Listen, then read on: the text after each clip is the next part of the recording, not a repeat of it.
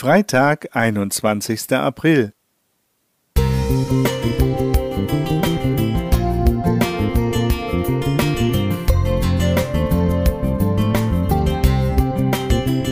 Ein kleiner Lichtblick für den Tag.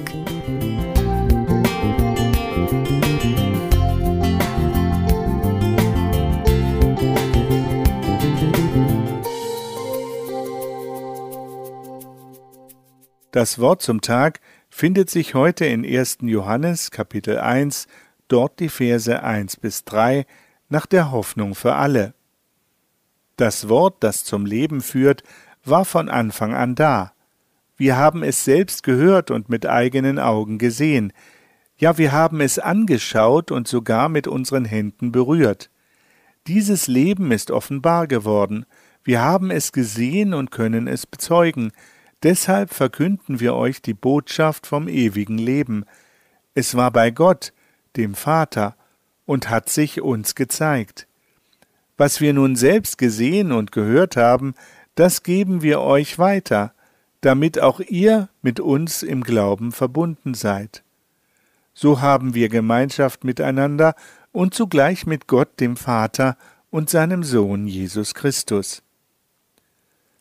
Sören Kierkegaard er lebte von 1813 bis 1855, erzählt in einem Gleichnis von wohlgenährten Gänsen, die auf einem Hof leben. An jedem siebten Tag veranstalten sie eine Parade, wandern im Gänsemarsch zum Zaun, wo der beredste Gänserich über das Wunder der Gänse schnattert. Er preist Gott, dass er den Gänsen kräftige Flügel und einen sicheren Richtungssinn gegeben hat, der es ihren Vorfahren ermöglichte, sogar über Meere zu fliegen. Tief ergriffen senken sie andächtig ihre Köpfe, loben die gute Predigt und den Gänserich. Aber das ist auch alles. Selbst fliegen sie nicht, denn das Korn ist gut und der Hof ist sicher. Es gibt Christen, die bezeugen begeistert, wie ihr Leben mit Jesus begann, wie er ihr Heiland wurde und wie gern er hilft, wie Gott Gebete erhört, wie er segnet und auch heute auf vielfältige Weise zu uns spricht. Sie reden vom rettenden Glauben und bezeugen, dass Jesus lebt, denn sie haben erlebt, was in unserem Bibeltext steht.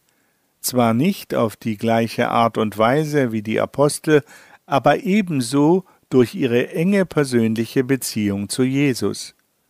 Leider gibt es auch Christen, die der Meinung sind, von ihrem Glauben an Gott zu sprechen sei nicht unbedingt nötig. Sie begnügen sich damit, zum Gottesdienst zu gehen, die Predigt anzuhören und die Segnungen des Evangeliums zu empfangen, aber sie fühlen sich nicht gedrungen, diese Segnungen mit anderen zu teilen. Für eine wachsende Beziehung zu Jesus ist es aber unerlässlich, dass wir das, was wir mit Gott erleben, auch weitergeben.